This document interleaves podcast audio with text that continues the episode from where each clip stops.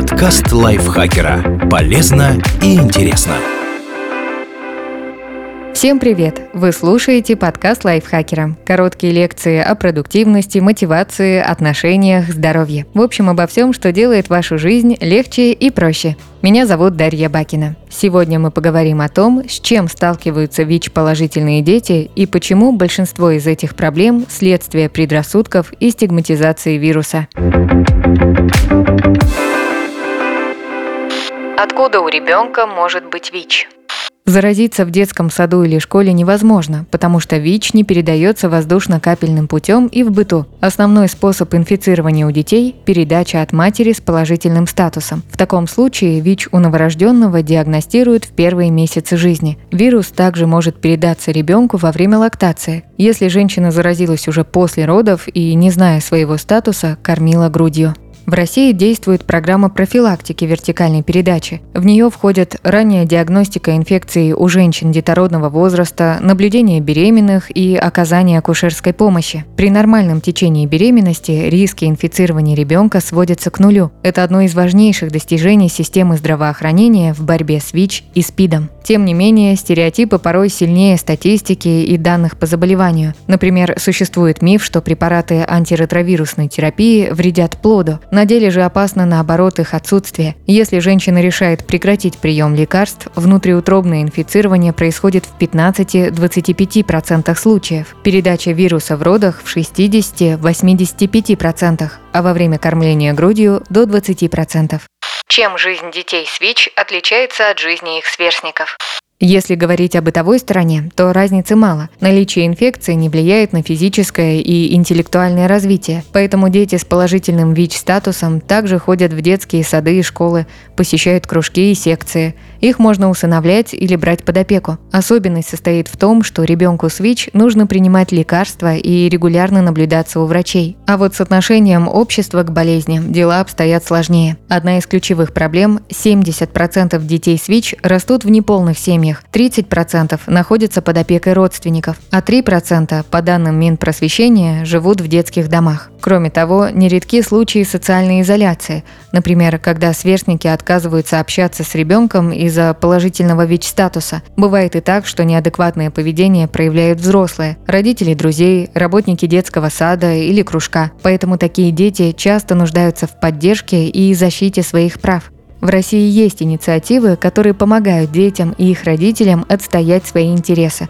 Например, никто не может отказать ребенку с ВИЧ в зачислении в детский сад или обслуживании в поликлинике. Это гарантии государства, закрепленные в законе. Несовершеннолетним выплачивают социальную пенсию и пособие, дают льготы и предлагают бесплатное антиретровирусное лечение. Кроме того, в стране работают фонды, которые проводят встречи со специалистами, оказывают психологическую, юридическую и финансовую помощь семьям. Дети с ВИЧ безопасны для окружающих, но уязвимы сами, как из-за вируса, так и из-за отношения к ним в обществе. Чтобы помочь их родителям и опекунам, на интернет-портале Минздрава России о профилактике ВИЧ запустили специальный раздел «ВИЧ и дети». Как ухаживать за ВИЧ-положительным младенцем, когда заводить разговор о статусе, как рассказать подростку о профилактике передачи инфекции. Здесь собраны материалы, которые дадут ответы на десятки сложных вопросов. Вся информация и советы проверены экспертами Минздрава.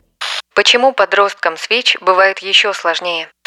Со временем ребенок начинает яснее понимать, что большинство его сверстников не сталкиваются с тем, через что проходит он. Пубертат заставляет проживать многие особенности ВИЧ-статуса острее, особенно если подростку пришлось столкнуться с жестокостью или травлей в школе. Возникает много вопросов. Почему нужно постоянно принимать терапию и сдавать анализы? Как противостоять нападкам? Что делать с первой влюбленностью? Ответить на них сам ребенок часто не может, поэтому его эмоциональное состояние ухудшается. По некоторым данным, в России у каждого четвертого подростка с ВИЧ-инфекцией диагностируют симптомы депрессии. Родителям стоит подготовиться к переходному возрасту, изучить литературу, поговорить с психологом, который специализируется на работе с ВИЧ-положительными подростками. Можно предложить ребенку самому пообщаться с психологом. А еще важно не терять связь, даже когда поведение подростка далеко от идеального. Не наказывать, а выяснять причины и обсуждать сложности. Как дети с ВИЧ находят приемных родителей?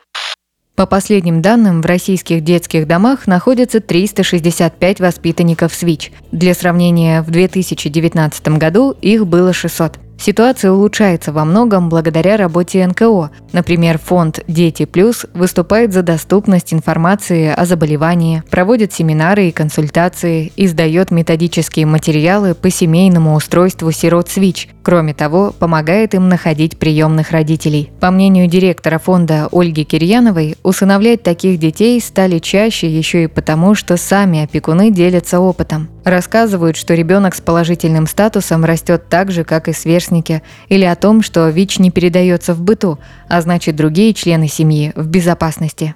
О чем родителям важно говорить с ВИЧ-положительными детьми и подростками?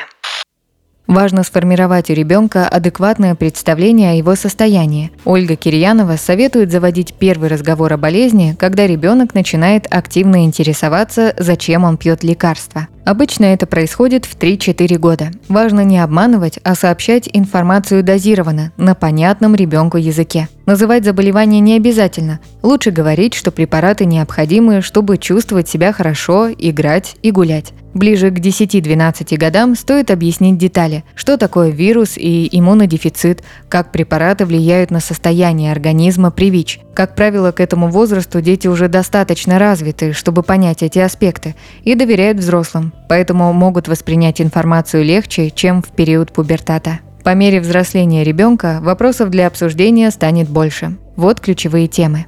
Почему нельзя отказываться от терапии? В сети ребенок может наткнуться на мнение людей, которые утверждают, что ВИЧ – выдумка фармакомпаний. Усталость от регулярного приема препаратов, помноженная на подростковый скепсис, может привести к фатальным последствиям. Родителям стоит поощрять лечение и объяснять, что терапия необходима для сохранения иммунитета и качества жизни.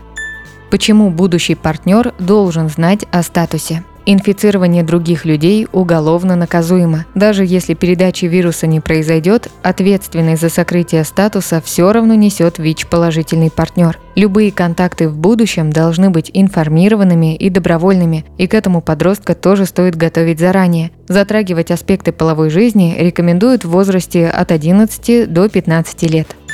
Чем чреват прием инъекционных наркотиков? Зависимость в целом наносит вред здоровью, а повторное или совместное использование шприцев – высокоэффективный способ передачи ВИЧ. Поэтому подросток должен знать как об ущербе для организма от наркотиков, так и о риске заразить других. Помимо этого, стоит поддерживать ребенка и постоянно напоминать о том, что ВИЧ – лишь небольшая часть его жизни. В ней есть те же радости, что и у любого другого человека. Семья, друзья, увлечения и путешествия. Ограничений в профессиях не так уж и много, а положительный статус не препятствие для отношений и рождения здоровых детей. Важно следить за актуальной информацией. Она доступна на интернет-портале Минздрава России о профилактике ВИЧ aspidi.ru. Спасибо, что слушали этот выпуск. Надеюсь, он был для вас полезен. Не забудьте подписаться на наш подкаст, поставить ему лайк и звездочки. Я с вами прощаюсь. Пока. Социальная реклама. Федеральное государственное бюджетное учреждение, Центральный научно-исследовательский институт организации и информатизации здравоохранения Минздрава России.